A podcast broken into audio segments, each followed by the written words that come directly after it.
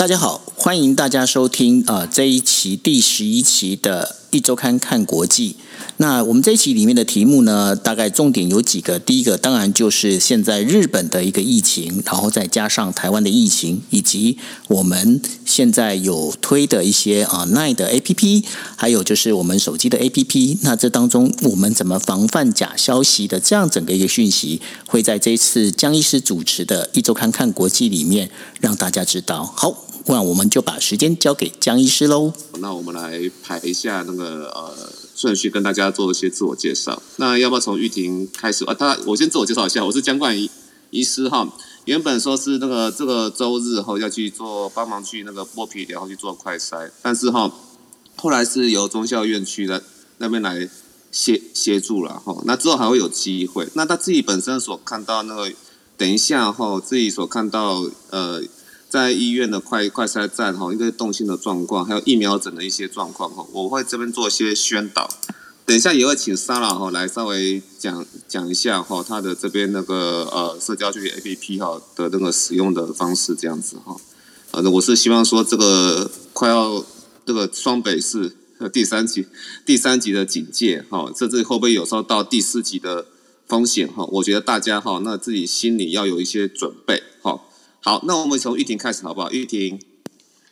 ，Hello，大家好，我是于婷，我是现在在日本名古屋这边的医院当物理治疗师，那主要是提供就呃搜集日本的医疗资讯，谢谢大家。好，那么 Lawrence，嗨，大家好，我是 Lawrence，我是 Johns Hopkins Health System 的健康经济学家兼后勤防疫指挥人员。那现在人在台湾，等一下会讲的还是比较偏向于美国大致上的状况。就谢谢。Stacy，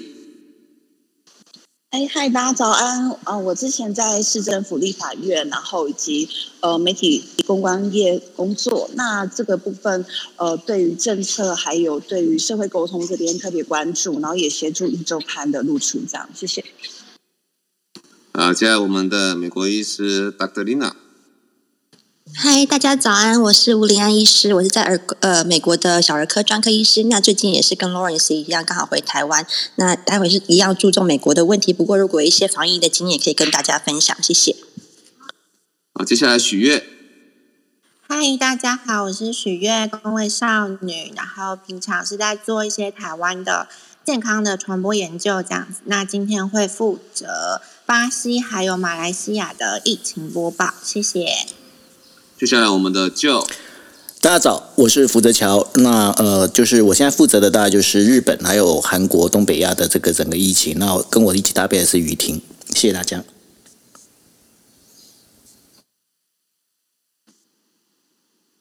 影星，Hello，尹欣，嗨，江医师，还有各位观众，大家早！我是允欣，是还有我战区关怀协会的执行长。我们的妇女工作坊在东非的乌干达，所以我为各位呃这个更新的疫情是非洲。然后另外呢，因为我的其他的朋友还有社群有在印度，呃，以及今天呢要为各位客串来播报一下欧洲法国的状况。好，谢谢大家。好，那我们的哎，接下来孔医师，我们把它这个到大菜，哎，还是先介绍。本来想说压轴，没关系，很快。那个呃，我是林世璧，然后我的今天早上最好的消息是我的 Apple Podcast 上架了，因为好多人在敲碗，所以你现在在 Apple Podcast 里面搜寻林世璧，你就可以搜到了哈。搜寻孔医师搜不到哦，我刚试过了，所以请大家呃需要的可以去订阅一下。就以上报告，我等一下十点到十点半会有记者访问，我会消失一下，然后等一下再回来。好的，谢谢孔医师哈。那接下来我们的 Sarah，Hello，大家好，我是 Sarah，呃，目前是在卫生所的那个公卫护理师，那就是对一些政策跟执行面上比较有一些经验，可以跟大家做交流。那会在等一下会详细介绍台湾社交距离这个 app，跟大家提供讯息，然后鼓励大家下载。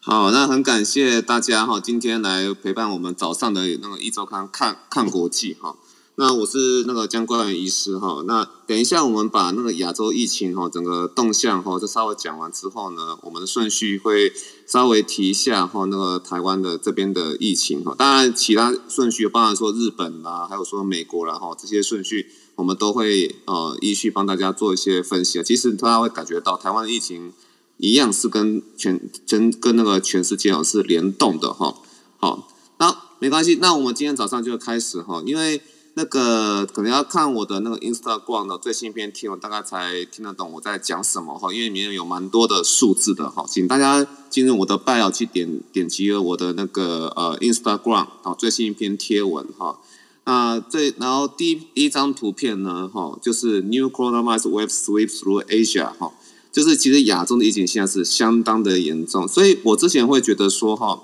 呃，台湾的疫情之前守得很好哈，不管国外哈有什么样的一个海浪哈，那我们从境外移入到本土感染哈，它的转换率都一直是零。它但是当我们现在从印度或日本哈有这么大一波的时候哈，那这么大的一个惊涛骇浪哈，那当然难免会有一些进来哈，我这觉得是难免，因为其实公共卫生措施也是人类哈说那个应对所想出来的，可是面对疫情呢，可是大自然的一个攻击啊哈。好，所以我想哈，大家还是要了解一下亚洲疫情的部分哈，然后也要知道说，其实要施打疫苗，为自己更长远的防疫做着想，以及说现在公共卫生防疫措施其实要做得更严谨，配合政府的措施，我想很重要。COVID-19 在亚洲的爆发哈，已经比之前更凶猛哈。那在印度哈，因为是医疗基础设施崩溃的关系，所以死亡率哈在提升。那在五月六号创下哈大概是呃四十一万的呃那个新确诊历史记录之后呢，在上周二啊哈还是有哈三十五万的那个确诊新病例。于星期一啊，如果说我们以每百万人口的平均哈每百万人口的那个新病例数来看的话，那我们也可以看到哈，就是那个呃红棕色的那那条线哈那个。印度哈大概是每百万人口有二两有两百八十位哈两百八十位的感染，哎，可是如果是以每百万人数，因为其实每有有些国家它人口幅员比较辽辽阔嘛哈，但是我们要看那个密度哈，我们要看到有个有个蓝色线正在超越它哈，那个就是尼泊尔哈，在它的邻近国家其实也受到影响了哈。他呃，在尼泊尔的话，哈，每百万人哈，那有两百九十六位哈的那个新确诊数正在超越哈。那那个呃，印度北部刚刚讲的是那个尼泊尔嘛，哈，那南部呢，斯里兰卡哈也成为受影响的国家，这个在那个曲线图上都有显示出来哈。斯里兰卡是那个黄橘色的那条线哈，每百万人有九十九位哈。那接下来哦，比较平坦哈，比较不受影响的国家，像是印尼、新加坡和韩国以及巴基斯坦，保持在一个稳定的水平。那日本哈，等一下就哈应该会来提哈，就是说受影响的第六大国家哈，在亚洲这个部分，冬奥开始前呢，它案件数量要不断的再次上升，这样子哈。哎，那接下来大家说哇，亚洲疫情这么严重，那当然，那疫苗施打也是我们在关心的进度哈。所以说，请到第一篇最新贴文的第二张图，它的标题是 How have COVID-19 vaccination progressed in Asia？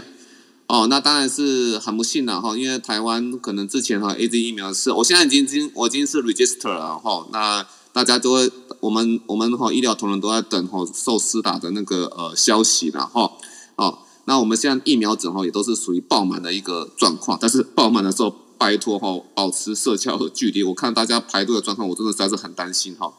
大家可以看这张地图哈，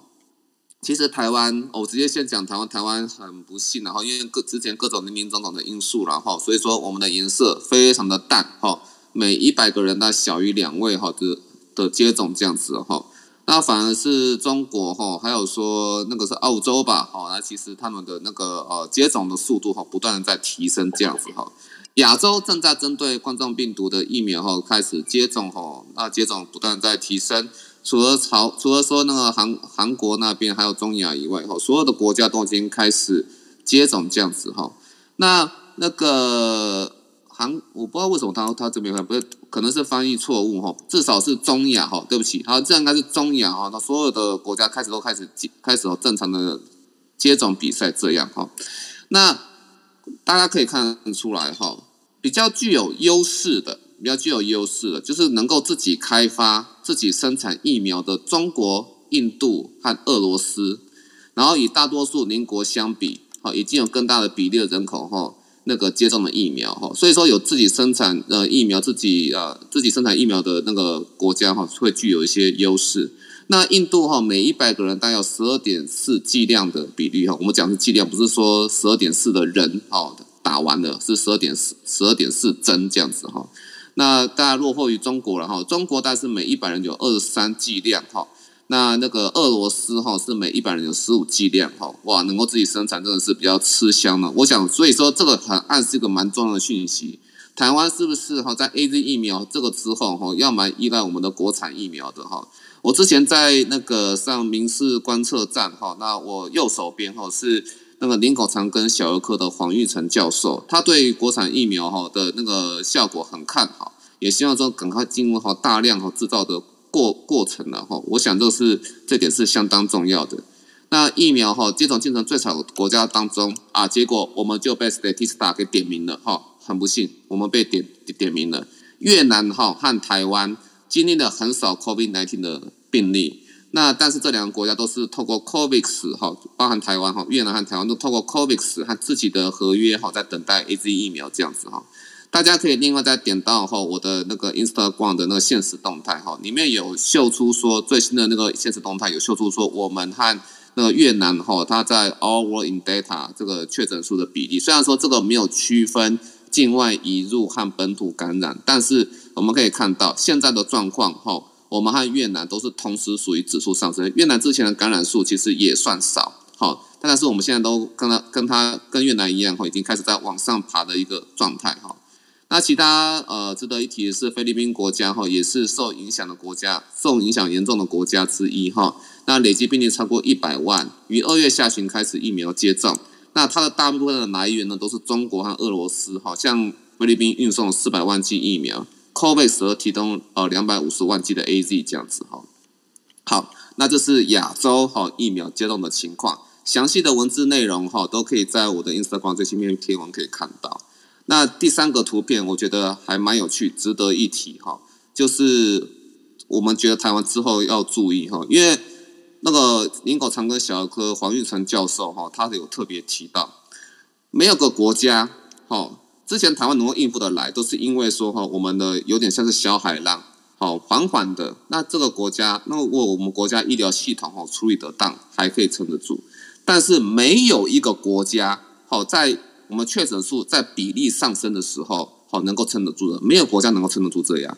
所以这是我们台湾之后可能会面临可能像日本这样哈那紧绷的一个状况。那又尤其好，大家 COVID nineteen 哈。会产会变成说是高，原本死亡率不高，但是死亡率在爬高的时候，就是因为它发生了医疗崩溃的状况。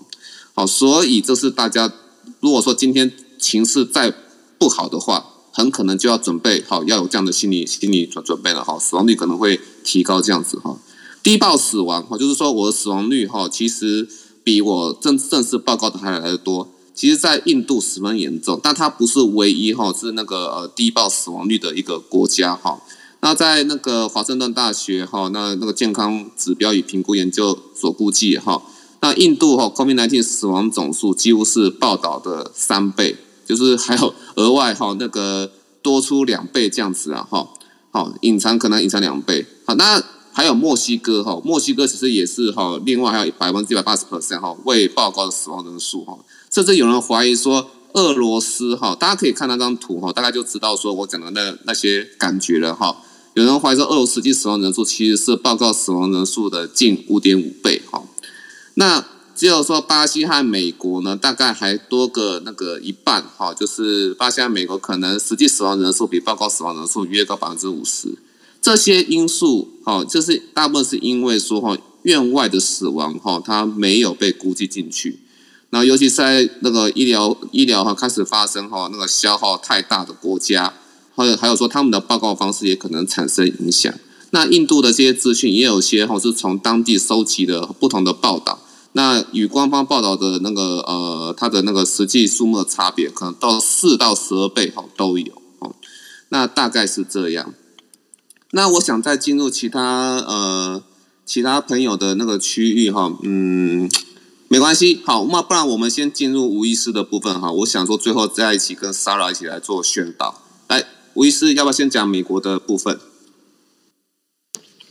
吴医师，他现在电话中，你要不要那个 Lawrence 先走？先 Lawrence 先。我电话我没有电话中哎。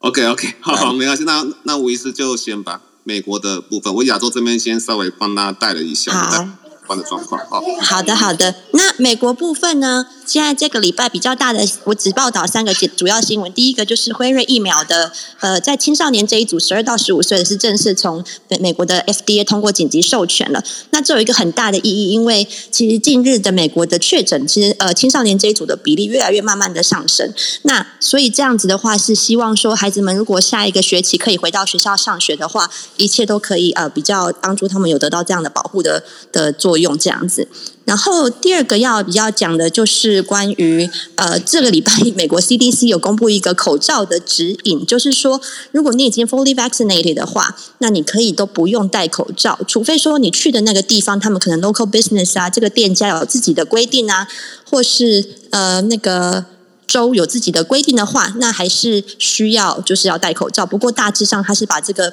这个 mask 的 mandate 给 lift 起来了。那这样子的话，其实是有两派不同的呃声音啦。那有些人是乐见说这样子表示会鼓励大家去接种疫苗嘛，因为最近接种疫苗的那个速度好像也是慢下来了。之前大家都非常的踊跃想要去接种，那最近是有趋缓的现象。那也有一方的的说法是说，诶，那这样子其实我们也不知道是不是真的这些不戴口罩在路上的人，是不是他们真的有接种过疫苗？所以接下来我们可以再看一看，说呃，是不是接下来美国的疫情是不是可以像之前像以色列啊其他国家大量接种疫苗之后，真的疫情是趋缓？那我希望说看看美国接下来是不是也这样。不过有疑虑的，我还是觉得大家还是可以把口罩还是先戴好戴满，这样，因为毕竟像孩子们，像我是在儿科嘛，孩子们都还没有接种到疫苗，所以还是要保护一下孩子，或者是甚至是一些免疫功能低下的病人们。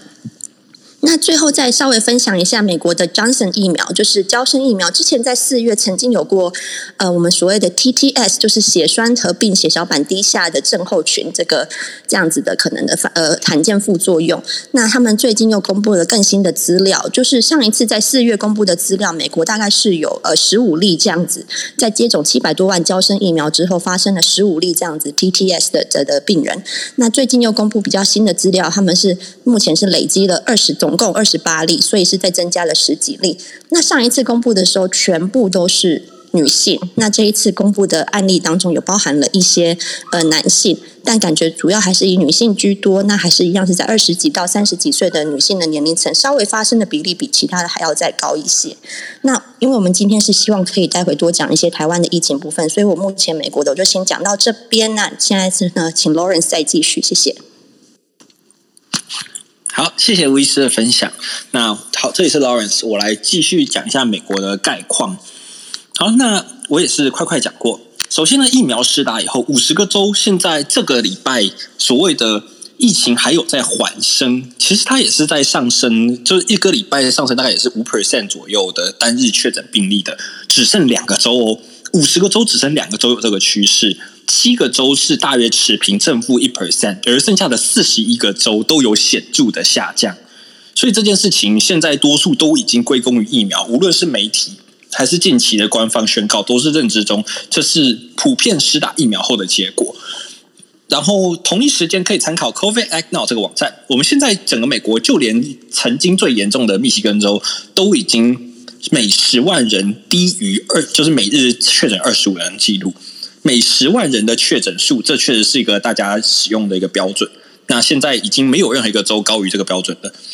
而这部分数位媒体也加归功于疫苗普及化、中央、州政府跟各医疗院所是一条龙的宣导，以及采取地方的 campaign。但是我们也有一个疑虑，不是疑虑，就算是比较大的问题，它就出现在现在，因为疫苗施打率急剧下降。下降的幅度是，如果我们单看施打第一季的，已经掉到每周可以看到它是一个折损，大约百分之十几甚至二十的一个下降幅度。这件事情从我们当时看到江森、江森因为血栓被暂停那一周开始就有发生。那这件事情就是为什么会造成这个问题呢？就是目前为止，Science 说到的二十到四十九岁这个群组，也就是最容易传染，就是 COVID nineteen 的这个群组，他们偏偏是上班族，而有一些单位他们并没有完整的请假机制。或是并没有很意识到说打完之后这个所谓的疫苗不良反应需要怎么去排价，这是他们认知中原因之一。另外另外一个就是 Healthline 的来源，则是提到说，江森江森血栓过后，对于疫苗整体而言都有疑虑的人也变多了。当然有一些就是共和党执政的州，他们还是有非常多的不愿施打者，就是所谓的 anti-vaxxers。所以这些问题都会造成美国现在每日都有一个。算是足以被看见的量疫苗被浪费，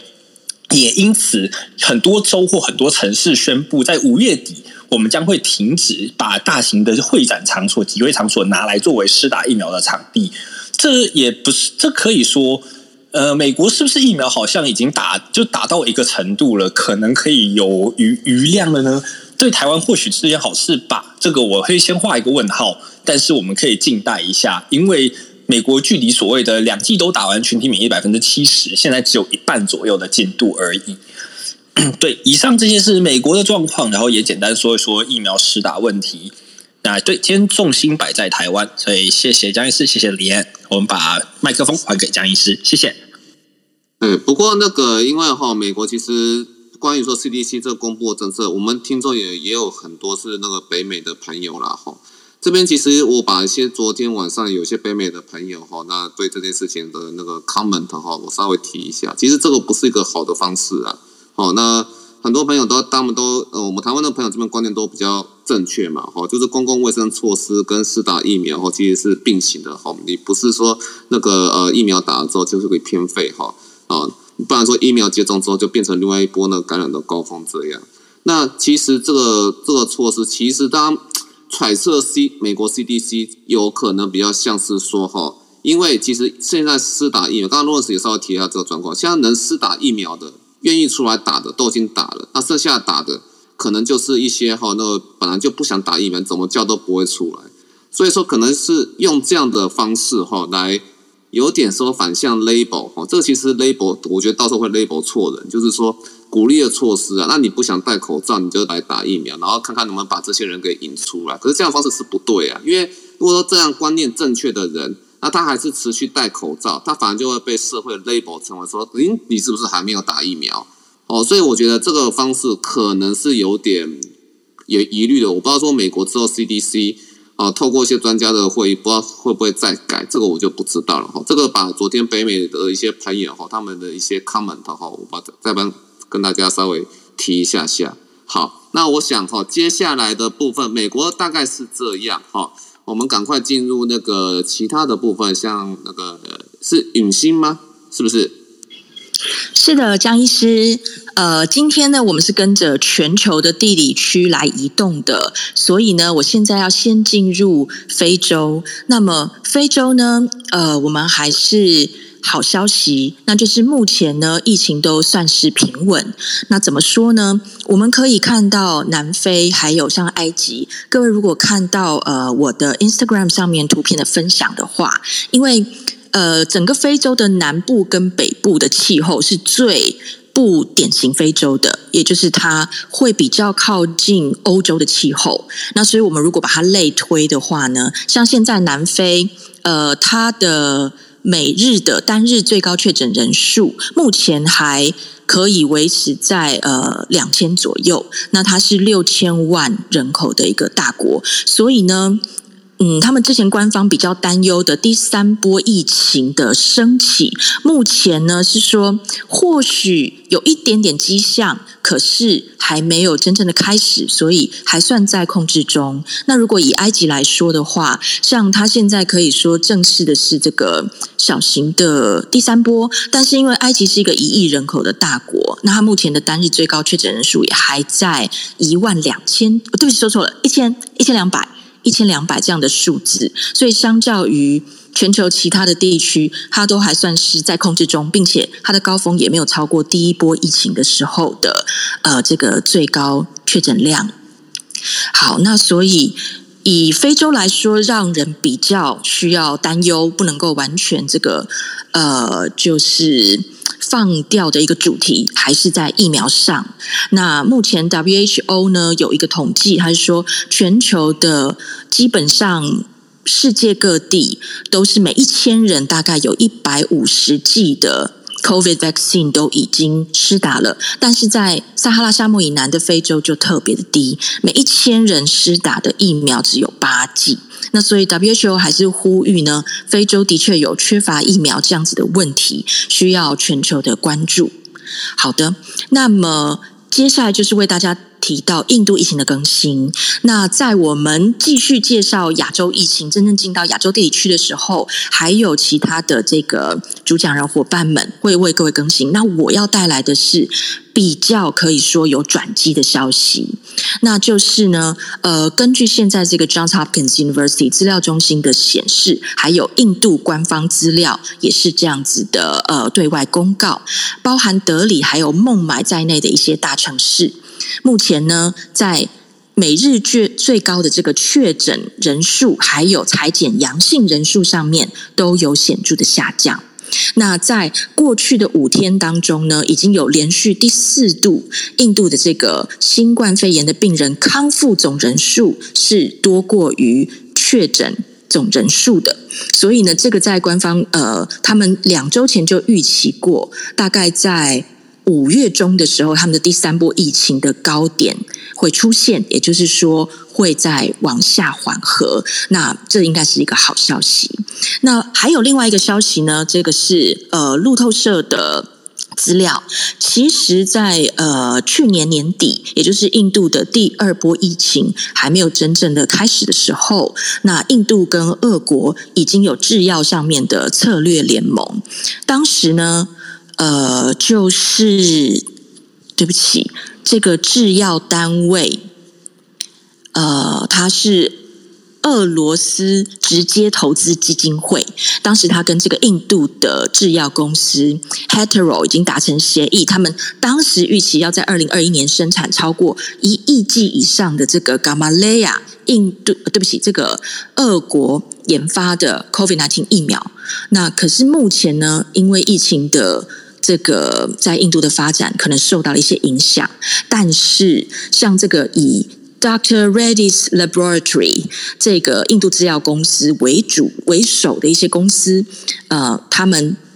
已经发出一些声明，目前已经开始与俄国有更积极的合作。比如说，Dr. Reddy 就跟俄国主权基金会签订契约，将在未来的几个月中进口三千六万剂的这个。呃，俄国的卫星 V 的疫苗，所以呢，我们可以说，希望印度的整体疫情还有医药的援助上面，都会呃开始有缓和的一些效果。那刚刚说到要为各位客做这个欧洲的疫情的一些更新，还有像是法国这边的呃更新，那么。我们以法国为主来讲这个欧洲疫情的 lockdown 政策的一些转变的话，这边这边又就有一个法国的明显例子，比如说呢，那呃，法国官方已经对媒体宣布，他们预计希望在六月三十号的时候，境内大部分的活动要可以恢复正常。于是呢，他们提出了四步骤的。渐进式解封，这怎么说呢？是五月三号，所以这已经开始实施喽。那以中学为主，就是包括国中跟高中这样的阶段，他们会逐步恢复实体课程。在五月十九号的时候，他们的交通限制就会开始松绑，宵禁也从目前的晚上七点会推迟到晚上的九点。那么，在咖啡厅还有餐厅的户外用餐区，已经属于可以开放营运。非民生必需用品的店家，还有像是电影院、博物馆等等，在限制人流的措施之下，可以重新开启。那预估他们在六月九号的时候，宵禁会再推迟到十一点钟。他们的一个健康护照叫呃英文译名叫做 Health Pass 这样子的制度，会在健身房还有大型活动开始采用。那么也会针对外国旅客，如果要入境法国的话，会采用这个 Health Pass 这个措施。所以预估在这样子的渐进式重启之下，到六月三十号，法国大部分的境内活动就会恢复正常。宵禁也可以完全取消，唯有夜店类的这些场所仍是不得开放的。那像这样子的情境，如果我们类推到英国，英国也有一个类似的这个重启措施。如果各位看到 BBC 的报道的话呢，那他们也有大概在就是明天。五月十七号的时候，会有一些呃，比如说六人，还有比如说两家户可以互相在室内见面啦，这样子的一些开放措施。普遍大概是因为呃，欧洲的不少国家都因为疫苗的固定施打，然后他们在这个单日最高的确诊人数还有重症人数上面都有显著的下降，所以现在在欧洲的嗯不少国家当中，有呈现一种比较期待。呃，在六月左右可以有一个转机，然后可以比较重启社会活动的一个现象。好，那我的报告部分到这边，请江医师。我连法国都这样，因为其实法国之前哈在欧洲里面其实疫情算严重了哈，今天能够有这样的消息出来，其实就是代表说，其实风水轮流转了。之前欧洲严重哈，现在就轮到说亚洲来受受难。好，那我们要不要赶快到日本？哦，日本是与我们哈最值得，应该是说台湾最值得参考的区域之之一了。哈，因为我们很快可能就要进入日本的这样的一个状况。来，我们请就，是不是先请那个就是那个许月许月先讲？哦，对对对，许月，OK，许月是是是。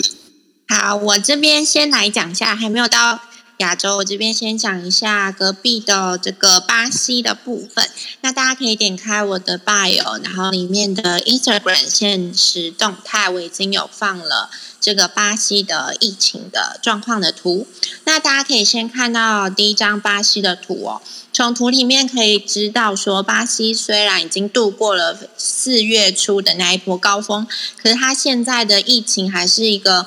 稍微起伏不定的状态。像截至五月十四号为止，他们新增病例还是有到八万五千多人，那累积的死亡人数还是非常的高，有到四十三万多人死亡，所以巴西的状况还是算严重的。那他们周五的时候呢，有一个新闻出来，是说他们已经开始针对就是七月要前往东京奥运的这些选手啊，进行大规模的疫苗接种。包括就是会去冬奥的运动员、教练、工作人员，还有新闻记者们，他们就进入了第一批的呃多达一千八百多人的接种。那其中呢，也包括就是残障奥运会的选手，那他们已经对就是冬奥的冬的这一波选手已经都进行接种了。那冬奥到底会不会办呢？等一下就也会跟大家讨论。那到目前为止，因为巴西受到 COVID-19 非常大的打击嘛，那这个死亡数字呢，就是除了美国之外，还是非常非常高的。所以，因为巴西这个大量的案例，所以许多国家已经暂停从巴西出发的航班，都已经暂停了。那这是巴西的状况。那接下来我们就回到亚洲，想要播报一下马来西亚的情形。那大家也可以看到我第二篇的现实动态。我有放一下马来西亚的这个疫情数据。那马来西亚呢，从这个图可以看到，他们新的一波又起来了。所以他们的政府呢，在这个五月十号的时候呢，他们的首相就表示说，呃，全国要进入这个封城的状态，那会持续到六月七号，因为这个具有高度传染力的变异病毒也是在。呃，马来西亚有发现，所以呢，这个变异的状况呢，正在考验这个大马的医疗体系。那马来西亚的首相他就表示说，我们就会禁止所有跨州、跨县市的旅行，还有群聚的社交聚会啊，教育机构、国中小等就会关闭。那马来西亚的其他封城措施呢，还包括它会限制，就是每辆乘车的人数。然后要求企业安排员工在家里办公，那全国是禁止在餐厅室内用餐等等。那他们截至这个最新的数据，他们的呃病例呢，在五月十三号已经有到四千八百多例，单日四千八百多例的状况，所以他们很快的下达这个封城的措施。那他们。在五月十号时候有表示说，他们的确诊病例中出现症状者，就是有症状的人。比率从三月份的二十一趴增加到四月份的五十趴，所以几乎有百分之五十的人他们都会出现这个症状。那他们的死亡病例呢，也较前一个月呢增加差不多四成左右，所以他们的疫情是快速的上升的。那因为他们原本在下周一的时候。会有这个开斋的庆祝活动，那他们也是为了防止这个宗教的庆典，所以在呃这个礼拜就宣布封城了。然后因为到了五月中旬，他们的卫生部就预测说，五月中旬可能每天的病例会达到五千人，所以卫生局就说已经发现了他们国内有非常多新病种的感染，然后有非常多的确诊病例是没有办法检验出来，因为。呃，可以检验出来，可是他们是没有症状的，所以这些都需要他们当局继续的观察。那他们当局的批评者是说，他们的疫苗注射速度也非常的慢，像他们现在的完整接种人数也只有二点二 percent 而已。虽然他们目标是在月年底的时候可以注射百分之八十的人都可以完整接种，但他们的速度还是在缓慢的进展当中。好，以上是马来西亚现在的状况，谢谢。好，谢谢许悦哈。看来就是因为马来西亚现在是封城嘛，哈，所以说它也是处于一个比较严峻的一个状态，然后好，那是不是接下来是到那个旧的部分哈？日本。对，呃，大家好。那个日本的话，现在的状况其实是非常的紧张哦。为什么非常紧张呢？因为原本呃宣布的呃就是紧急事态宣言当中有包括那个东京、爱知、京都跟大阪、兵库还有福冈啊。那原本被呃排除在外的是呃北海道、呃广呃广岛还有就是那个冈山。那但是呢，后来呢，就是他们整个分科会里面就会发现。呃，现在这些就是北海道这些地方呢，他们已经从 state 呃 state three 呃升级到了变成是 state four。那什么叫 state three 呢？state three 它其实在判断整个感染的那个级数是增加的，然后感染人数增加，然后那个医疗体系体系已经是在呃有发生就是整个资源上的有一些障碍了。但是呢，state four 是什么样？是已经面临所谓的医疗崩坏的一个状况哦。那日本为什么会有这么严重的一个状况里头呢？其实最主要的，它的整个医疗体系现在状况是非常危急哦。那如何一个危急法？我们可以先请那个于婷来跟大家讲一下。好，那我来补充一下日本的医疗现况。那像刚刚就已经帮我们做了简单的解释，就是日本在医疗负担分级上有四个层级。那日本现在有二十个县在医疗负担程度达到第四级，有二十四个县达到了第三级。那也就是说，现在医疗服务提供受到影响或是面临崩坏的地区，在日本已经达到了九成左右。那也根据厚生劳动省最新的统计资料显示说，现在有需要住院治疗的阳性病患人数为七万两千七百六十人。但是目前日本提供给新冠肺炎使用的病床数只有六万四千七百五十九床，虽然有在持续增加当中，但是依旧赶不上现在感染扩大的情况。那目前日本政府为了因应病床数不足，那在家疗养的情况增加的。的现状，那他们也开始启用了地区医疗资源。那像是大阪或是冰库，那这些地区除了免费提供血氧机给病人做监测使用以外，呃，也派遣医护人员或是诊所的医师到府看诊，那提供点滴的治疗，以及最重要的是筛选需要住院的病人。那这周其实还有一个非常值得注意的情况是说，呃，不仅仅是大都市圈，那地方的感染情况和医疗负担也在明显的上升当中。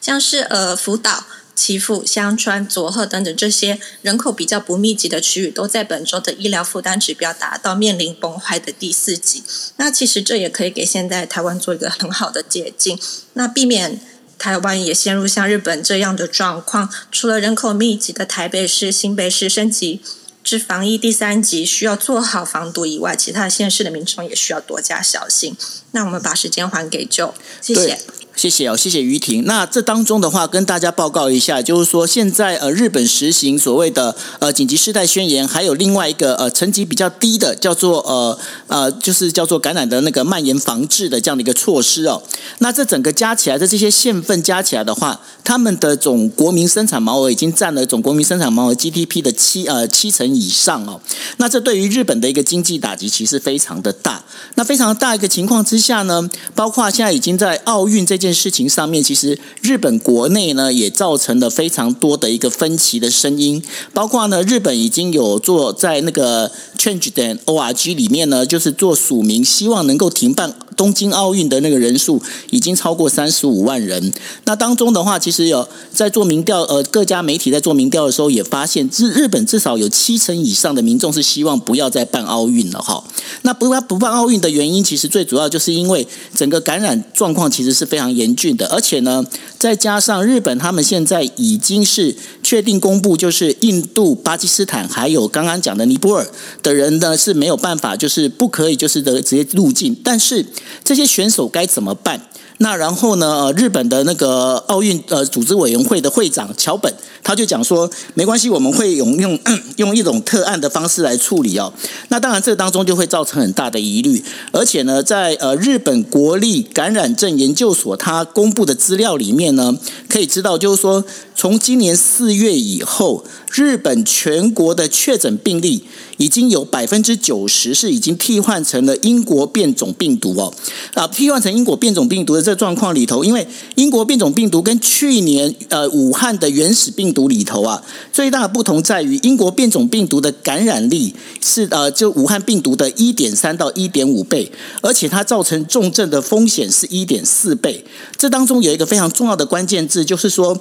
即便你是无基础疾病，所谓的就是长慢性疾病，或者你这个就是你年纪是轻的，其实你都是容易感染的。而且这一感染上去的一个状况呢，是会快速的，就是进入重症，会有一种恶化的一个现象。那在这个里里头的话，其实呃，过去在去年的时候，我们经常会讲的，就是说这整个一个感染的那个族群，应该是属于比较高龄的这些族群哦。但是目前的一些数据里面看起来，包括十岁以下的那个，还有未成年的感染的人数呢，基基本上现在有在增加的一个情况哦。那所以呢，这整个一个状况里面会造成日本它整个一个情况的一个非常大的一个危机。但是呢，我们回头来看。根据台湾中央疾病管制中心它所发布的资料里头，现在呃，就是从华航的那个诺富特的那个这个旅馆的这样的一个案例里头，你也可以呃，上面已经有几个确证确认的，就是说有很多其实是呃来自于英国变种病毒哦。那这当中的话，其实就这也要请教，就是包括孔医师还有江医师的哦。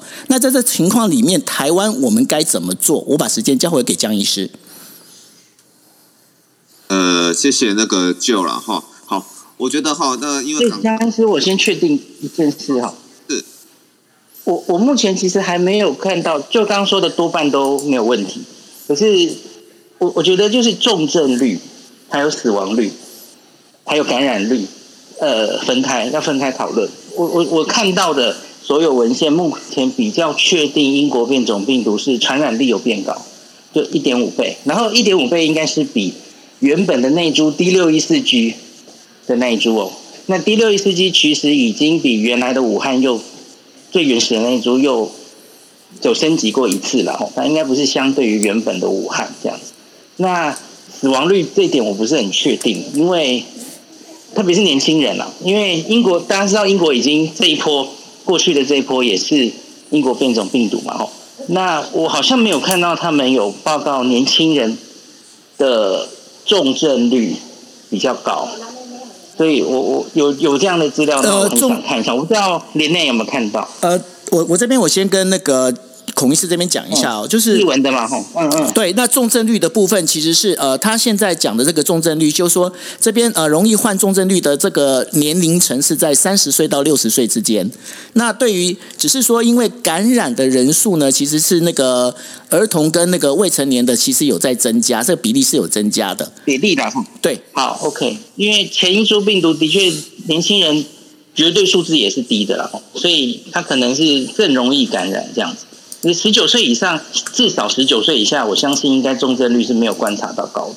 那比较中间的，我可能要再看一下资料。我不知道吴医师你有没有看到类似的英国变种病毒，年轻人的死亡跟重症有没有比较高这样子？他目前都还没有一个很确定，他都是说 potentially。他们现在在 CDC 上面或者是其他，你看的话是 potentially。不过比较确定是像孔医师说的，这个 transmission 传染力是的确比较高的。那但至于是不是 hospitalization 呢、住院呢，或是 fatality 是死亡，它是 potentially，但是它还没有一个很绝对是说哦，真的是绝对是这样。这是美国的部分的资料。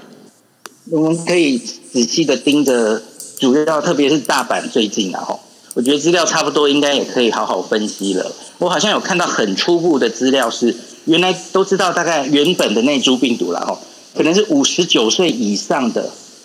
比较容易重症跟死亡比例来说，哈，五十九岁以下其实就大幅下降。那可是我觉得我要回头看看大阪这一阵子累积之后的资料，我有看到他们说三十到五十九这一段好像重症有比较增加这样子，有确定的资料我再跟大家分析这样子。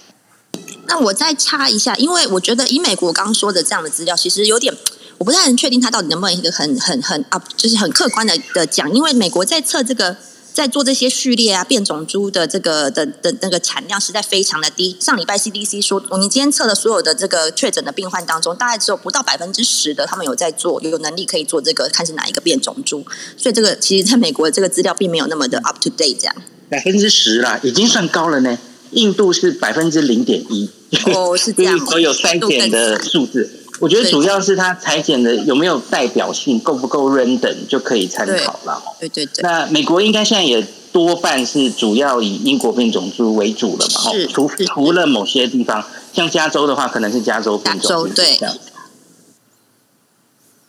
好，那谢谢那各位专专家哈，在这边做。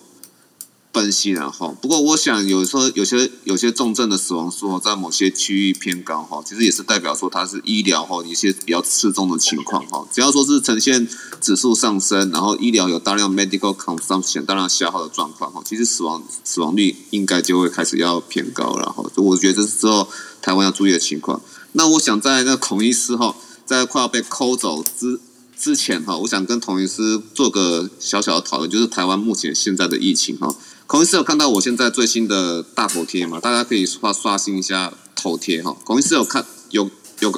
孔医师有看到吗？我昨天就看到你 PO 了，我就很生气。对对对对对，好，大家要看到哈，这个还算是说哈，因为其实我不想把这张照片我 PO 在那个 Instagram 或脸书上，这个对医院不好。那只有大家来有缘来这个房间来看的时候，我就尽量宣导一下。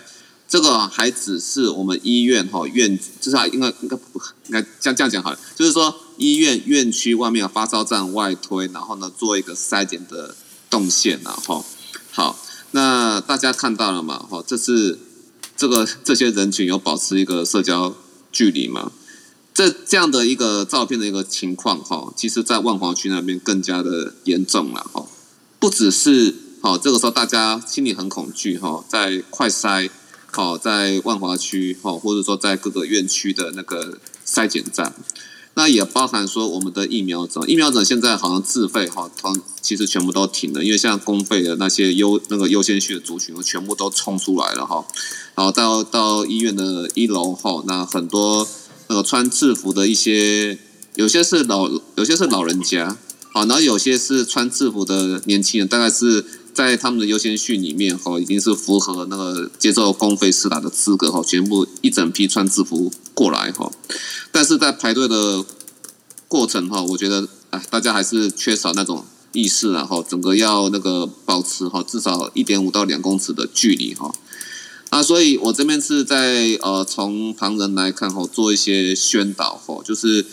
这今天哈，这个事件出来之后，哈，那。因为其实台湾，我猜还会在指数继续往上爬哈。那我想可能等一下那个可能会就会有些新闻消息出来了。好，因为那个毕竟指挥中心中央哈，一定是哈把疫调做好，才会把那个报告哈给把那个确诊哈把它给讲出来哈，不然。那你讲那个确诊案例啊，结果足迹，然后呢，疫调那些什么都不知道，然后被问到，我想相信明星会更慌，所以我相信那个在在滚动时间里面哈，还有更多的案案例数哈。那所以我觉得大家一定要把最坏的打算放在心里哦。虽然我们守了一年，守的很好，但是全球已经有这么大的干，大家已经把全球都已经爆完一轮了。外面是这么大的一个惊涛骇浪，其实台湾哈也会一定是难免会受影响。又尤其大家听下来哈，英国变种猪，好不也不一定是英国变种猪了，因在病毒再怎么变种都不会改变我们的公共卫生作作为。好，那但是就是说病毒在变异的过程中，它跟人类做共存，好，那它的亲和力绝对会越来越强。那在这个中间，我们要避免说哈，那医疗产生崩溃的的情况，导致死亡率升高。那我们还是要从我们的公共卫生措施开始去做。医院这个时候哈，还有说一些呃企业场合哈，那那除了说哈 work from home 已经开始之外，然后餐厅哈娱乐性措娱乐性的那个呃场合已经开始哈关闭哈，一直到五月二十八号之外哈。还有一项新的措施，我想都比较偏向是企业之内或是医院之内发发布的。那大家，我在这边宣导给大家听一下。因为哈，香港哈，那之前在加码哈有发表一篇研究，就是说年轻人哈在香港这边哈，在如果说校园措施做得很好，剩下的感染源大概大大部分是什么哈？大部分感染都是来自于家庭的感染哈。那这是包含，就是说，可能家里好，其有可能呃，有些比较是多代家庭吧，可能跟爷爷奶奶一起住哈。当然，不同世代的哈，他的公共卫生措措施会有不一样的那个担忧面呐，哈，因为大家习惯都不太一样。好，Anyway，这个要注意，就是说哈，台湾人我相信，好，经过这次宣导哈，社交安全距离，好，那洗手戴口罩，这个外面都没有问题。但是回到家哈，麻烦就是为了避免家庭的感染哈。难免就是你身上会有一些呃脏的地方，自己没有注意到，难免哈。你把慢慢把自己的全身上下都洗一遍哈，就是可能是洗口鼻，然后甚至洗澡一遍，然后再来接触你的家人，好这样子哈，才真正能够确保说避免家庭式的感染哈。这个是一篇香港的呃研究，加在发表在加加马上，我稍微把它的那个简单的结论哈，它的 impression 分享给各位，大概是这样。好，那那孔医师以针对以上有没有什么 comment？我想说，等一下让 s a r a 来分享他的社交距离 APP。我刚刚访问已经结束了，然后所以有时间听大家讲。那个，我觉得他访问的问题也很有意义，就是从昨天晚上开始，大家社交软社交媒体有没有看到有一张喊话的新战的喊话说？就世界注意，我们只示范一次，十四天内从第三集到清零，有看到这个吗？很多人在传吗？有，今早看到。有，嗨嗨嗨！我觉得这个是给大家信心，让大家乐观一点是好的。那可是我心里完全没有这种乐观的想法哦。我觉得是不太可能办到的，因为今天假如你是单一案例，就不逃不逃，假如烧得很旺哦。一百八十例，举举举说，那可是因为你都还框得住他们，然后疫调都做得准确，那这样子在十四天内可以到清零，我觉得是可能的，有可能。那可是现在其实是整个事态才刚刚开始发展，才刚开始多点开花散出去，很多像昨天的彰化六例吧，然后昨天总共散布七个县市哦，很多疫调根本是来不及做。才刚刚报出去，那任何一个县市的某一个案例，它都可以给你报十四天，它远还没有到那个所有案例的尖峰，所以我觉得应该是 Doctor 一吧，我有看到他昨天针对这个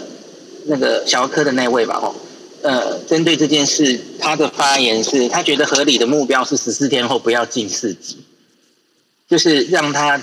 到尖峰比较和缓。不要进到严重的四级，这是比较合理的目标。然后我我觉得大家不要有太乐观的估计，有信心是好的哦，可是要非常非常小心。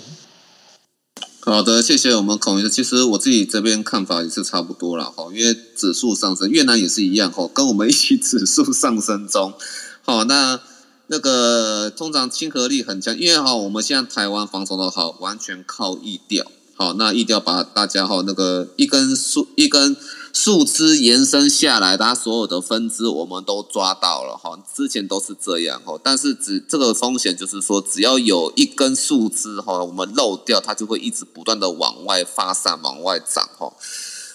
这个就是我们那个还是要有一定程度要有心理准备的原因然后，那当然说。呃，其实之前都是我们我们之前讲，我之前讲过很多次哦。我们那个医院的分配上有所谓的应变医院网哦，有裁剪医院、隔离医院，还有应变医院。好像之前布桃它新屋分院是应应变医院，然后本院呢是隔离医院这样子哈。但是现在来说，其实啊，就是。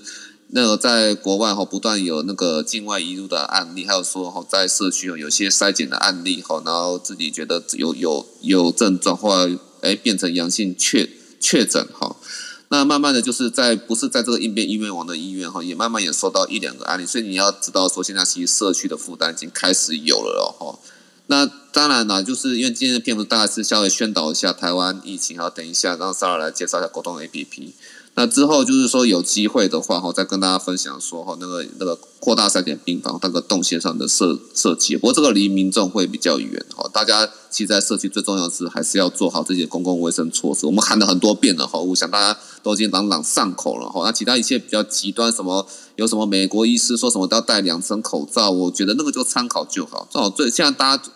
千万要注意的是说哈，那个。以中央的那个发布的那些措施哈为重，好，这个时候就是如果说有一个说法，只是这个医师说，好，那个专家说，好，那那其他专家其实并没有这样子讲，那你可能就要对这个讯息也保持好一个一个态，保持一个再再看看的一个一个态度了哈。反倒是如果说一个说法，那可能今天我今天跟孔医师、跟吴医师，还有说很多其他专家哈，全部都这样子讲。那这个就是非常重要的 information，大家要多做多做遵守，因为接下来会有很多，这样可能会有指数上升的状况，也代表说我们的接下来很多的呃呃有疑虑空间的讯息、假讯息，好，那也你也不能够很难说是不知道说是不是那个能够说是证据不够的情况之下，也没办法说把它做反驳的一些比较极端的讯讯息哈，那很可能会在长辈群组里面到处传。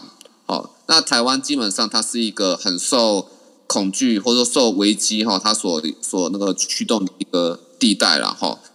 所以我希望说大家跟长辈沟通的时候哈，那看要尽量哈要有耐心点哈，不要说立刻去反对他，但是重点是要尽量把长辈引导到说要他关注正确的资讯哈。当然了，我们医护人员这样讲哈，是因为我们还有白袍效应。下是我在网络上找到的内容。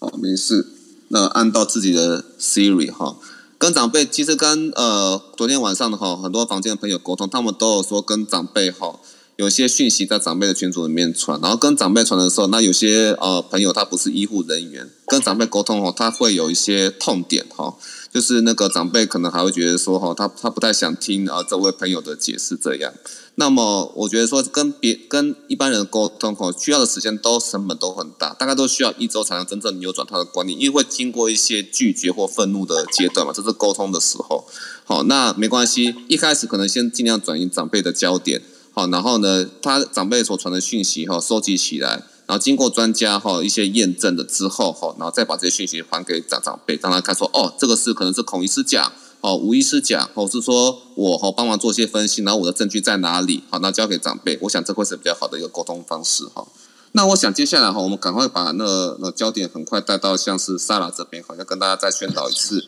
社交距离 APP 的部分。哎，吴医师，请说。不好意思，蒋医师，在在 Sarah 讲之前，我是想要想要再稍微讲一点点，就是说关于像现在大家看到新北还有台北这个所谓的三级的的这个防疫，然后就是说什么室内五人、室外十人，那我希望大家可以稍微知道一下这个数字啊，这个基本上是大家是。很难去说到底说几个人以下才是安全，那是不是真的说五人以下或者是十人以下就真的安全？我想要给大家一个概念，就是说，我希望大家可以去思考，你今天如果真的硬要真的要跟必须要跟某一些人聚会的话，你要思考你们是来自几个不同的 household，就是说不同的家庭。虽然说你说哦，我们今天可能只有四个人，所以是符合他室内四个人的规定，但是你四个人全全部是来自不同的家庭，然后他们平常各自去接触的人又更多了，所以我想说这个观念，希望可以让大家稍微知道一下，这个五人。十人，这个都是一个，我相信他们也是很辛苦的，在想说参考国外的资料，定出几个人以下才比较稍微好一点。但是重点就是。你跟越少不同，你平常不太相处的人，越少跟他们接触是越好的。那最后再讲一下，我也有换了一个头贴。那今天可能大家在网络上也看到，就是说一些医护人员，因为在这个时候，医护人员是真的非常辛苦。那除了医护人员，还有其他像是超市的员工等等，这些人他们是无法 work，那就是 work from home 的，对不对？所以希望大家如果可以的话，就是尽量的留在家的话呢，然后呢，让这些必须要保护来间接的保护这些必须守在岗位上为我们大家服务的人。那谢谢江医师，然后接下来可以请 Sarah。Sarah，请说。Sarah，看到你了。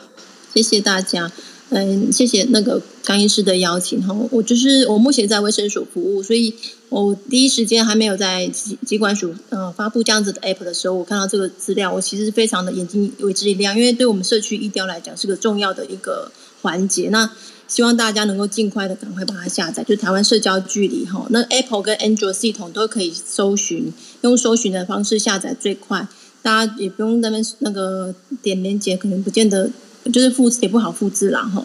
那我以上有一些讯息可以跟大家做详细的交流。对，我看一下哦。对，刚刚因为看到江医师的那个照片哈，大家那个完全是没有保持社交距离哈，所以其实你根本不知道身边人他是不是已经被感染，或是他是不是可已经在潜伏期状态下。如果大家有下载这个 app，其实在可以对这些自你身边曾经莫名其妙接触的陌生人的一些可能发发病风险的一些情形，至少还能够有一些掌握。所以真的先再次提醒大家哈，先确认家里的身边的一个家人啊、朋友啊下载了没有。对，确认他们如果越多人下载的话，那个那个防疫的那个接触的那个关系网就会更清楚、更明确，那我们就可以更及时、更快的掌握这样子的讯息。对，那这 app 是因为是机关署开发的，是官方开发，所以不是民间，所以也不需要担心各自的部分。它是透过蓝牙的系统，然后呃，会每个人都是一个随机码。的一个数字，然后彼此有接触，会针对你的那个距离接触的时间侦测，至少两分钟，它就会有个记录记记录下来。那资料它也只保存十四天，超过十四天，就是你可以传染的那个期间过了之后，它这它的公那个资料就会自动删除掉。那也没有人会知道你是谁，就只有一个号码证明代表你这个这个手机上的这个讯的那个资讯。然后，如果说呢，有一些呃，当你不小心真的成为确诊者的话呢，呃，现在疾管署也有一个策略，就是说，如果你是那个确诊者，那他会愿意提供大概五千，呃，我记得五千元的那个现金奖励，应该是礼券吧？对，用礼礼券的方式鼓励你，呃，同意把你的确诊资讯在你的 App 上面去去分享出去，让你的接曾经跟你有接触这十四天内有接触的那些人可以收到讯息。那如果你是那个收到讯息的一些。呃，你如果真的收到这样子确诊的接触者讯息的话呢，我们建议就是说，也在第一时间内赶快去跟卫生单位联络，对，因为卫生单位才可以安排说你呃相关应该要有的措施。那这段时间也尽量呃至少也是十四天内不要搭乘大众运输，然后配合卫生单位的一些建议指示，到指定的医院去。那他事先会跟那个指定的医院联络好，所以也不要自己任意去前往。那他会进一步再提醒你说，就是要去哪边去做追踪检查，对，所以我是真的再一次呼吁大家哈，尽快把它下载下来，然后呃跟身边的人再一次确认说有没有下载完成，然后要保持蓝牙开启的状态，对。那如果你在家的话，可以把暂时把蓝牙关闭没有问题。那出门的话，真的建议把那个出出门的接触接触资讯。都把它那个开启的状态，因为大家在北部因为人人口众多，所以在一些呃未知的那个接触的病的资料的建档，这是这个有利的工具。然后再一次补充一个讯息哈，就是大家可以赶快在 LINE 上面哈加追踪一个疾管家疾病的疾管家的那个管家好疾管家这三个字大家搜寻一下，它上面也会有最新的那个新冠呃就是所有所有疫情的一些。呃，比如说几个确诊啊，几个本土啊，那有一些最新的一些策略啊，或是升级的啊什么的资讯，都会在疾管家这个 line 的那个 at 里，诶诶，那个的群组里面，其实诶就会有讯息直接到你的手机上面来。对，那也是鼓励家里的人去把它都安装跟呃追踪起来，才比较能够掌握最新的中央政策的一些方向。对，那像昨天最新的消息就是新冠那个那个自费疫苗已经暂停开放施打，所以呃大家如果有兴趣可以再继续关注。好，以上分享。我刚刚听 Sarah 所说的，这好像是 Honor System 呢、就是蚕食系统。那万一这个人他被确诊了，他就是不在那个社交距离 APP 上输入说啊我是确确诊了，那那那不就整个就没有效了吗？所以对，就是基于呃个人愿意不愿意为这个疫情出一份心力。像之前那个呃狮子会的那个会长前会长愿意这样子公开，我们真的是给予非常大的肯定。那这样子的 app 公开，其实它没有它变成你只是一个号码的分享，没有人知道你是谁。那还是会真的鼓励大家去把它呃提供给中政府单位去做一个呃监测呃接触者名单的追踪跟监测。那至少让人家有机会去做进一步的防堵、预防的一些措施，可以早点采采采用。我觉得因为 Sarah 现在讲到这一点哈，我们这如果说是完全措施按照 Honor System，我会有点小担心。但是哈，我也在这边哈，因为这样子，我要提出一些呼吁哈。因为其实之前在那个狮子会长他的这个主机公布的时候啊，那网络上一大堆有的没的哈。我个人觉得说哈，你要私下讲，哦，我们没办法阻止。可是，在网络上这样公开讲，其实是对哈诚实的人哈是一个很大的伤害。因为每个人呢，他们的生活需求面本来就不一样。那今天我要今天公布这个足迹，它是让你知道说，让你小心或提醒说，哦，你这个时段是不是有经过相同的地方？那你自己可能自己要小心注意。它是这样子，它是为你好，哈，等于是在救你哈。啊，然后啊，结果说网络上一大片，我想到什么哇，狮子王啊怎么样？然后让狮子会哈他们自己发声明出来澄清，或是这怎么样的话，我觉得其实不管是对当事人的家庭哈，或是说那个呃整个特定的团体哦，都是一个非常巨大的伤害。那经过这件事情，当然啦，我觉得我跟我不知道孔医师有没有这样的想法。哦，就像我们现在在采那个 TOCC 那个，慢慢的哈会越来越没有意义。那个旅游史哈，那可能会越来越没，因为已经到社区来了哈。那不知道说接下来就公布，就是说谈讲这么多足足迹哈，是不是也会呃有没有说涵盖越来越多区域的话，会不会还还会再有意义？但是我会觉得说哈，就是。在那个呃做疫调说，如果你要让这些已经确诊者更诚实，然后也能够保护到你的话，哈，那我我我会觉得说，我们要尽量减少哈，不要对那个呃足迹公布的时候那些八卦啦，或一些讨论啦，哈，尽量这个要减少，那是他家事务啊，哈。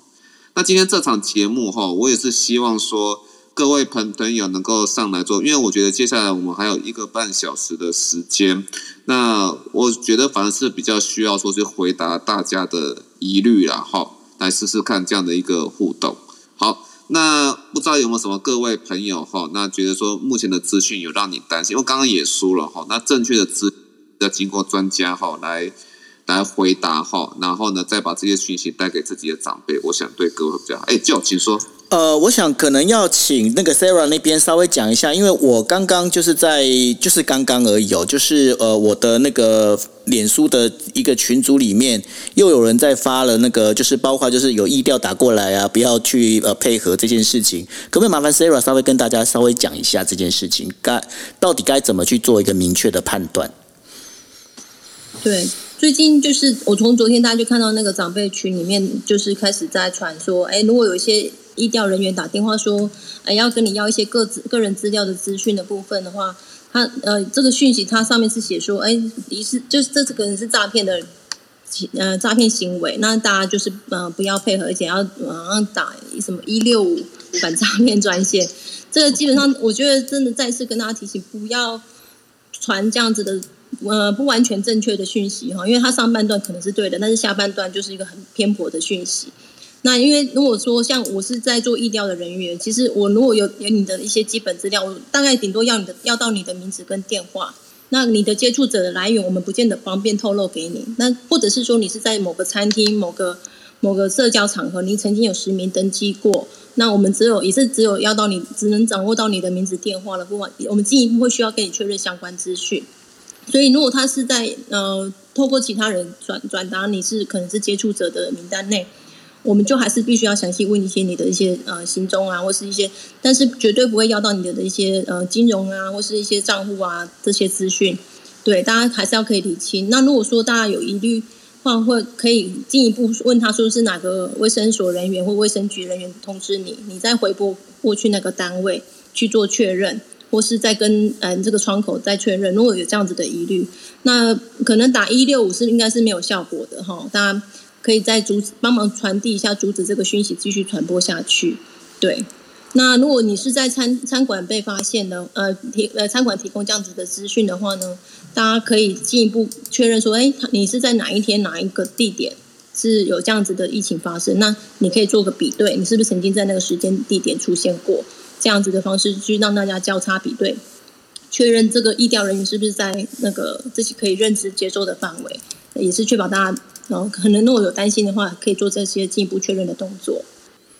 呃，不过我这边可以再补充一下哦，就是呃，刚刚呃，Sarah 她所讲的那个部分呢，也就是说，呃，Sarah 她其实刚刚在我们的群组里面有大家有讲，就是防诈骗激活来电的时候可以做法。第一件事情呢，就是记录对对方的一个电话号码，还有卫生局或者是卫生所的电话，然后呢回拨，我由我们这边自己回拨，回拨过去，然后同时你要确认对方的卫生局是哪一个卫生所，然后隶属单位跟他就是这个打电话给你的人是叫什么名字，你才能 double check。但是呢。呃，现在在那个日本的话，也发生呃，就是有所谓的，就利用这个 COVID 的这个事情啊，大家的恐慌的一个心理啊，然后有发生一个诈骗哦。那这发生的诈骗情呃情况是怎么样呢？就是有人假借就是无国界医师医师的这样的一个组织的一个身份哦，然后来告诉大家说，哎。那个你们呢，就是只要给我这样怎么样这样讯息，然后呢，我可以帮你先提前排到施打那个就是疫苗。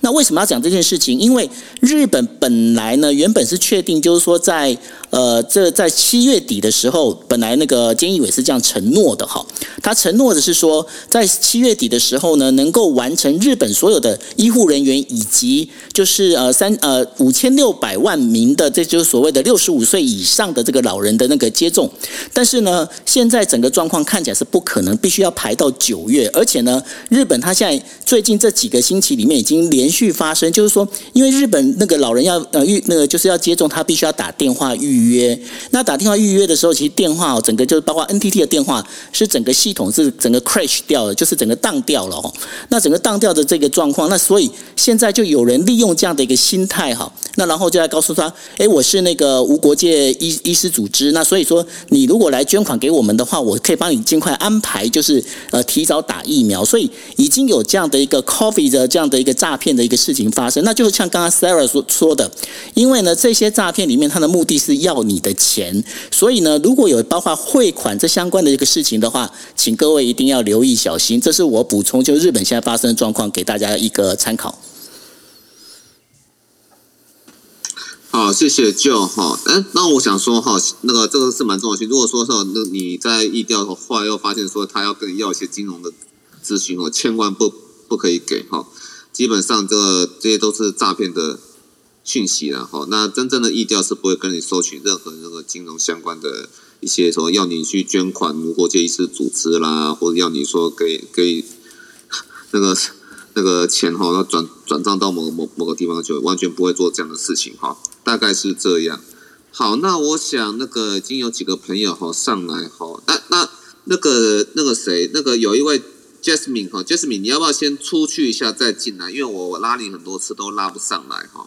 那我们先让台上的朋友哈，看要分享什么去。当然有希望说大家在举，我刚刚忘了讲哦，在举手之前可以先在自己的班表上打说你要分享的资讯，或是那个呃你要你所想要问的问题，这样子我比较知道说拉上来拉上的时候要。能够跟叫做怎么样的回应哈？哎，就请说。呃，另外那个跟就是跟大家讲一下，就是因为我们呢会呃把这一段时间的这个整个一个声音我们会录成 podcast 哈。那所以各位，如果你们在发言的时候，你们的发言不想要被录音的话，麻烦你先告知。那要不然的话，你们现在的发言都会被就是录音，然后会做成一整段的一个 podcast 会上传到网络上，让大家先知道一下。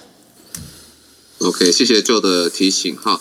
哎，那我们第一位，哎，是 Sarah 刚刚有想说的吗？对，我想要再呃强调一些重点呢，哈，就是社区这一块，因为其实社区防疫真的非常非常的不容易做哈，因为光要确诊，在诊所要做确诊就是一个难度。那如果你曾经有这样子的接触史，你要整个回忆你前面时呃这段时间所以所有的行踪哈，一定会有 miss 掉，或是你有有一些难言之隐，不见得会愿意坦诚。所以大家最重要的防疫防疫的工作，如果能够躲在待在家里待好哈，能少出去接触其他人是。一个最最好的防线啊，这是真，我认为是个人认为是最好的防线。那真的不能够避免要出门的话，也是减少一些跟人群的聚集跟接触，然后减呃把该做的防护做好，然后尽量缩短出去的时间。对，除了工作以外，大家就尽量减少一些不不相干的人的接触，然后降低一些风险。好，以上补充。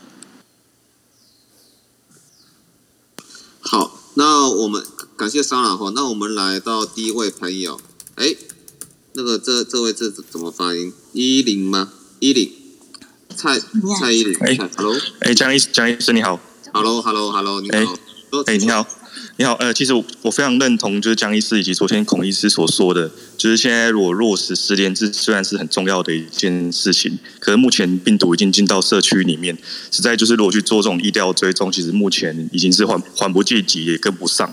所以我现在觉得说，应该比较好的策略是说做好。人流的管制来减缓这个病毒传播的速度，因为这个新的变种病毒其实它的传播速度，据我们所知，它会增加零点五倍的一个传播速度。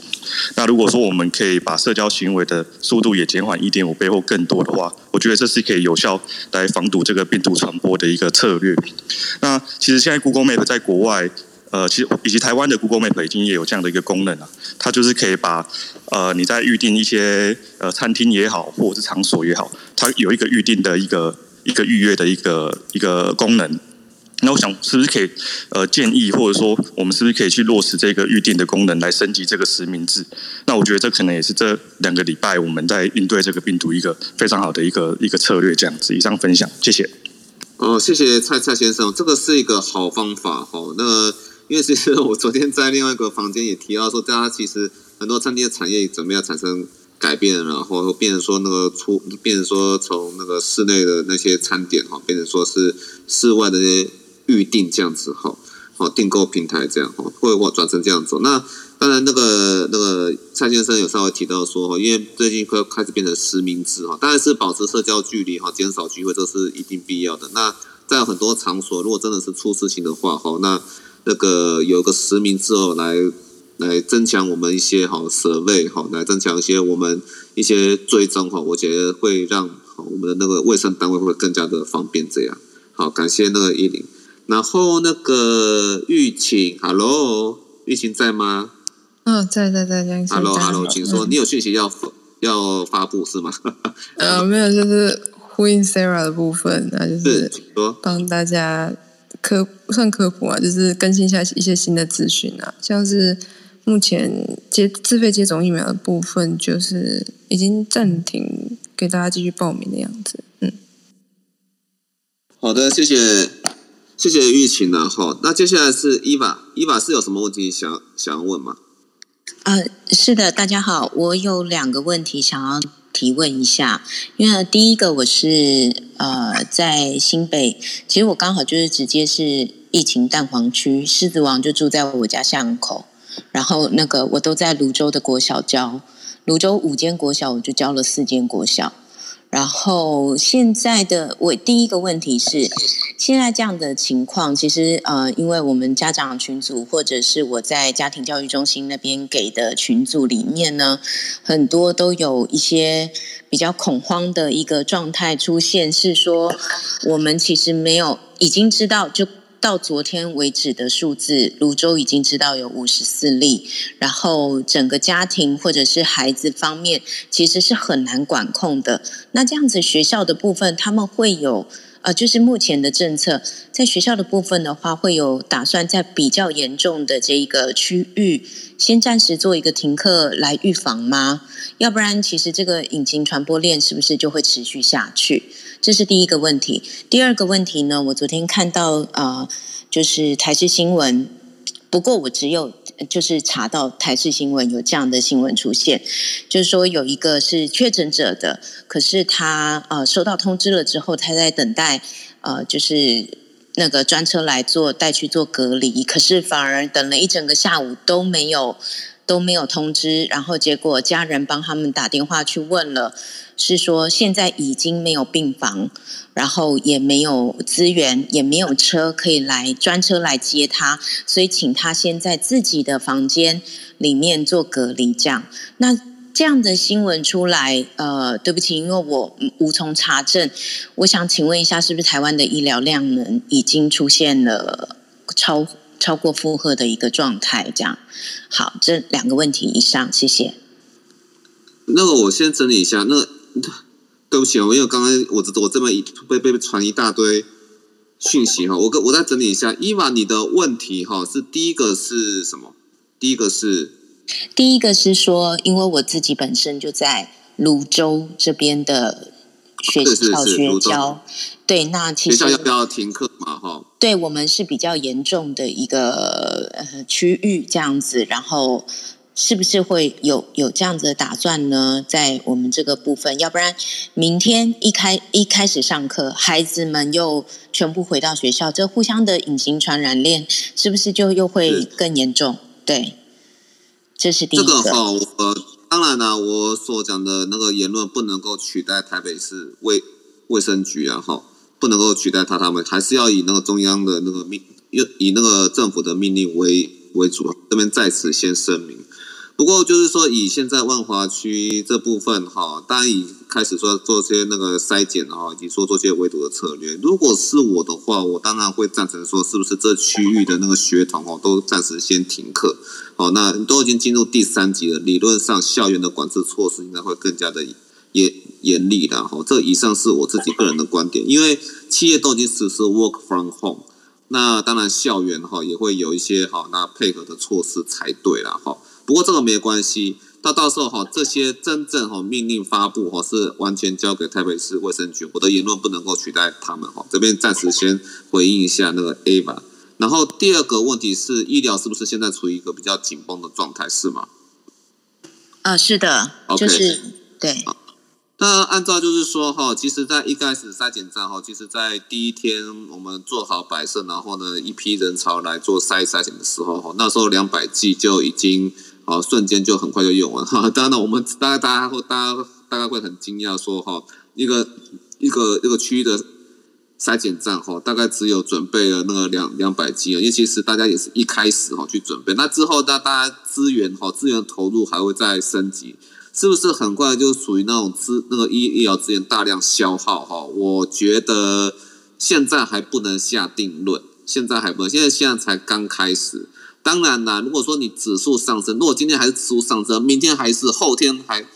还是的话，哈，那我觉得真的是有很大机会会陷入医疗比较紧绷那个阶段。不过你要说医疗紧绷或者怎么样，我觉得那些外围资源都还好，因为只要说你重症资源哈没有开始发生大量消耗的话，外部的那些运送的资源哦，其实它有很多的调整的方式啊，什么时候就有什么时候的做法哈，那。那个对轻症呐，吼，或者说对于那个像东京吧，哈，大家在日本东京哈，曾经也有一度说把那个饭店哈，啊列为说已经从重症哈已经缓解的病人哈，那啊还需要继续监管，但是医院已经没有足够的床位了哈，那东京就把那个 hotel 哈他们的床位列为说一个。这个另外哈需要继续隔离，但是当他症状哈剩下的缓解的症状很快过去了之后哈，那确定说这个病人已经没有传染力了后，再把他放回那个家居家管理这样子。哎，那什么样社区有什么样的情况，就会有什么样的措施啊？只要不要说到最末端，那重症都消耗消耗大量哈，只要没有没有到这一步，我想应该就就还好。那以上是分享给那个 Eva。好，谢谢。我看哦，举手的朋友越来越多哈。哎，那那个 Yuki，你要不要再出去一次，然后再再进来？因为我也是拉你都拉拉拉不太上来这样。哦，有有天坑的朋友哈。好，好，哎，Hello，你好。嘿。我该怎么称？我该怎么称呼您？哦，我叫 Laura 来。OK，多请说。呃，我有个问题是关于就是自费疫苗部分。那个，因为我我有预约，就是我在大概这个这个疫情的还没爆发之前就预约到自费疫苗，但是在下周要施打。然后，呃，我想问的是，假如说我下周施打第一剂，但是呃疫苗就没有了，或者说现在限制自费疫苗的人的剂的那个量的话，那我要怎么就是？我要怎么知道我是不是可以打到第二季？那另外一个就是说，呃，假如说我我打第一季的地方跟打第二季的地方是不是一定要一样？我不太确定那个就是医院的预约他们是怎么怎么统合的，所以我想要想说，大家有没有比较清楚的资讯？这样，谢谢。基本上现在自费哈已经取消了，然后。但是我你问的太晚了，资费已经没了。没有，可是他已经有预约，他是十五号预约到的话就 OK。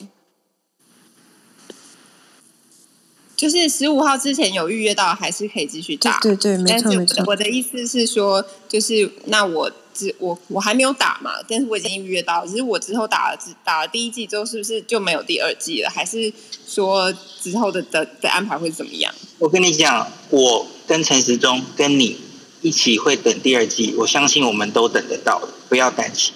八到十二周，至少八周以上打第二季，我很相信 A Z 会来的，因为你知道吗？我们订了一千万剂的 A Z 直购，还有 COVAX 也有机会再来 A Z 嘛。韩国最近收到了他们第二批从 COVAX 过去的 A Z，所以我觉得我们大概也快了。那你知道？现在世界上，A Z 并不是最受欢迎、最被疯抢的疫苗，大家都知道原因嘛？最被疯抢的是辉瑞跟莫德纳，所以我相信，从你开始施打八到十二周之内，台湾会拿到下一批 A Z 的，这是我的信心。我我反而觉得莫德纳不太不太有信心会来，相对来说，然后冠宇要不要讲一下？呃，孔律师大概或者把把我想讲的大概都。讲讲掉，然后我觉得就是大家如果说是不在哈那个呃公费私打优先序之列的话，那自费如果说还想要打的话，可能就啊之前好像听，因为我之前没有在追那个自费私打 A Z 的部分然后如果说后面还是会有的话，哈，那我觉得应该还是可可以再等等看。不过政府目前的我看大家的他政府的态度哈，应该是跟英国当初哈大家要做。管你三七二十一，全部先给我做第一批施打，然后再等哈之后的货来再打，大家好第二季把它补打完。我想应该是走这样的一个策略啦，因为其实我们的情势哈相当的险峻哈，就是疫情准备要来，准备要指数上升，但是我们的施打率哈仍然是不够的啦哈，那跟越南其实也差不多这样。嘿，是，请说，有人。OK，好，没没关系，我们还是排麦照顺序来哈。哎，刚刚 Sara 有想要说想要说的吗？对，我想补充一下公费疫苗这个区块哈，因为呃，目前台湾有开放一到八类的那个施打对象，大家可以看我的 bio 哈，里面有详细的那个对象的部分。如如果符合的话，自己可以对号入座一下，自己有没有在那个八类的那个对象里面。那它是公费的部分，它还是需要透过预约哈。大概开瓶就是一定要，嗯，至少能够希望可以达到十个人。所以如果你预约到的话，一定不要放弃机会。那如果真的不得不不能去的话，一定要先电话通知你预约的那个单位，让他把机会让给其他人。对，那有一些预约的方式，我再次跟大家做一下提醒，就是如果你是那个，你可以线上预约哈，有一些网呃，有一些像机关署的网站或各县市政府的呃卫生局网站上。都有直接提供那个可以预约的连接，可以上去做登记。如果你有他的一些病历号、哎旧的病历资料之类，就很快就可以预约到了。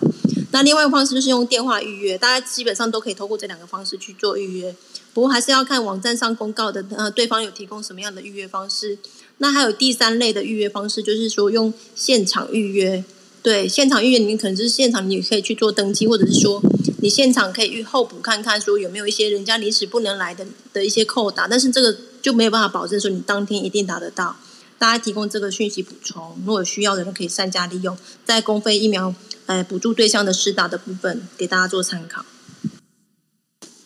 我刚才看到那个有有传一个那个台式的新闻给我，就是说家属。怒斥说重症谁负责？民众染疫没传未被要求在房间隔离哈，这个没有关系，就是请大家这个时候哈，一务必要按照那个各当地政府卫生局的说法，卫生局叫你怎么做你就怎怎么做啊哈。不要说那个诶，到时候 argue，然后直接又把它弄上新闻来哈。其实这个我觉得对整个社区来说都是个很大的压力的哈。这个时候其实大家好要对那个呃卫生单位要有一些信心哈。他们指挥你怎么做啊，你就暂暂时怎么样去做配合。然后呢，这个时候哈，全部减少哈与他人的那个呃任何的接触哈。我觉得这会是比较好。这边是做个宣导，我知道这个大家可能开始急了哈。如果急的话。哦，呃，几级的话，我想大家接下来全部都乱，都没有人能够挡挡得住了哈，沉得住气。我想是这个时候哈，是大家必须要哈，那一起来啊，一起来呃 keep 的了哈。那这边做个小小的宣导。那我们还是说稍微排麦顺顺序，如果我顺序没有错的话，是不是下一个是胡尔？嗨，胡尔，第二次见面。嗨嗨嗨，张医师。不好意思，哎，对，好久，哎，对，第二次见面。哎，我想问一下，就是，请问公费疫苗和自费疫苗差在哪里？这个，这个刚刚有人问过吗？同一样的疫苗啦，只是自己出钱跟是否符合公费的身份可以试打，这样。哦，了解，好。那另外一个问题就是，因为我看新闻说，就是所以国外的人是打疫苗之后，就是完全不用戴口罩，可以拍拍照，是是是这样吗？那美国它是这样子了哈，但是我觉得那个其实是不对的哈。那真正观念正确的话，其实哈，不管有没有打疫苗，我们的公共卫生措施哦，那都不会有任何的改变。甚至有时候戴口罩也是为了说保护对方哈，不只是保护自己哈，也是保护。对方，对方了哈，那就我们打完疫，就打完疫苗，就打第一剂疫苗到第二剂中间的间隔，好，还有说打完两剂疫苗之后到三四周之后哈，那都还没有产生足够的免疫力，理论上应该，理论上学理上是这样子哈。那即便说我们那个呃产打完疫苗之后，还是有一定的机会会感染到，虽然说病毒量相对低了很多，但是对于在国外啦，哈，其实有做研究说，对 immunocompromise，就是说免疫力哈，它相对比较差的那个群那个族族群哈，还是说会可能会造成他们的感染。那因为这这是美国，他们是对那个长照机构哈，long term care 哈，nursing home，他们那个安养中中心然后所做的一些呼吁的哈，所以那个我们的公共卫生措施哈，基本上哈，不管说你有没有打疫苗哈，那其实都应该要继续。哦，去那戴口罩、洗手，哈，这样子哈。美国他们会有这样的 CDC，好，那经过跟北美的那个朋友探讨，哈，基本上哈是因为哈美国愿意打的，哦，基本上都已经打完。他们也有那种 anti vaccine，哈，就是那之前那种疯狂要烧口罩怎么样啊？就是觉得说美国队队长都没有戴啊，那个他真的那个戴口罩是那个寒冬战士在做的事情，当然完全不是这样子啊，哈。那就是说可能是那。用有点类似鼓舞的措施，按照美国呃民众他们的民族性哈，那一个鼓舞的措施。你如果说哈，你这么不想戴口罩，你就出来打，我鼓励你打，那看看能不能把这些人给引出来。当然，这个事其实是变相会变成说，又回复到说，哦，你戴口罩就是你有病，或者你戴口罩戴完的戴完你没打疫苗。那但是我们台湾人在美国这些朋友，其实观念很正确啊，你打完。疫苗你还是要戴口罩，还要被人家社会因此 label 成为说哦，你是不是没有戴口罩？不，你是不是没有打疫苗，所以你才戴戴口罩？这个完全错误了哈。所以我觉得美国这 CDC 这个准则其实是不对的。我认为应该要管道哈去请他们去做修正啊。我这边把把我自己个人的想法还有说资讯哦分享给胡儿。我想要补充一下，对，给大家请说。好。我先谢谢一下那个吴医师哈，他把刚刚那个错误讯息的那个呃改在他的头像上，大家可以认真看一下这部分。然后我自己刚刚要针对这个打疫苗是不是可以不要戴口罩这个议题，我自己有一个归纳跟整理，就是说，如果说呃我我自己认为啦，因为就是口罩其实是呃预防飞沫的部分嘛，那洗手啊、酒精啊，还有一些呃呃清洁措施的话，是预防接触的传染来源嘛。那如果真的这两个方式都没办法防堵好的话，至少你还有疫苗的抵抗力，可以帮你减缓一些可能不不舒服的反应。就是这样子的一个我自己的那个呃分析跟观察的认知，提供大家做参考。所以这三个动作都很重要，缺一不可。如果你真的要需要出门在外的话，那你这原的原则上，你如果是宅男宅女，足足不出户的话，这方面当然可以降低这些，也是有降低风险的一个方式，大家都可以去选择使用。好，谢谢我们的 Sara 哈。哎，那我们排麦顺序是不是到那个 Jane？嗨，呃，我是 Jane，我是做资讯相关领域的。好，那可是我想分享一下，就是刚刚讲到那个台湾社交距离的 App，因为很多人有误解，以为他在做疫调，其实他不是在做疫调，因为他基本上你随时的这个资讯是不会呃一直传到呃疾管处，好，因为它其实基本的资料是传在你自己的呃。